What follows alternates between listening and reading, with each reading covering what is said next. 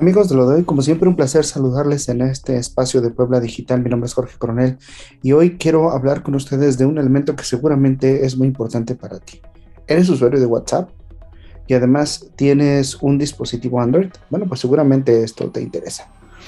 Lo que quiero decir es que recientemente se ha dado a conocer a través de la empresa de ciberseguridad Casper Sky que muchos, el 89% para ser exactos, de los enlaces maliciosos que se distribuyen por mensajería, es decir, WhatsApp, Telegram y estas aplicaciones similares a ellos, el 89% de estos enlaces que se dentro de dispositivos Android, eh, pues llegan a través de WhatsApp o se enviaron a través de WhatsApp, es una, eh, una puntualización más, uh, más adecuada.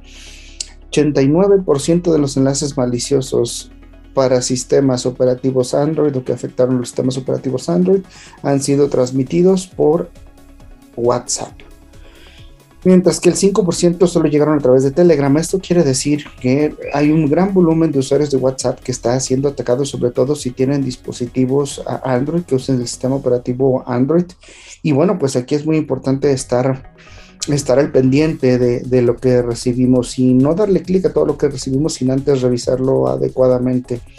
Esta empresa de, ciberseguridad reveló que a través de Viber y Hangouts también han llegado enlaces maliciosos y que a nivel mundial se registraron 480 estafas por día, al día. Las estafas y virus que se registraron en dispositivos Android aumentaron porque las aplicaciones de mensajería como WhatsApp superaron el uso de las redes sociales hasta con un 20%. Esto quiere decir que tienen más usuarios que las redes sociales. Casi hoy en día cualquier teléfono inteligente es automáticamente un usuario de alguna de estas aplicaciones de mensajería y la de mayor demanda o, uso es WhatsApp a pesar de los eh, de las polémicas en las que ha estado envuelto. Entonces los ciberdelincuentes aprovechan esta creciente popularidad para filtrar malware, enlaces maliciosos o cualquiera de estos elementos eh, de los que hemos estado ya hablando.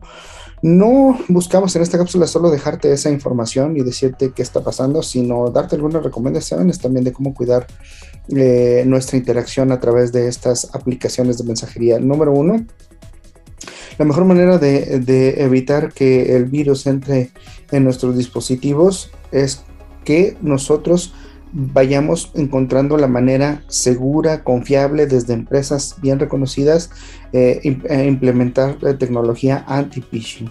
Y eso de tecnología anti-phishing no es otra cosa más que tengas un antivirus. Los dispositivos móviles también necesitan antivirus.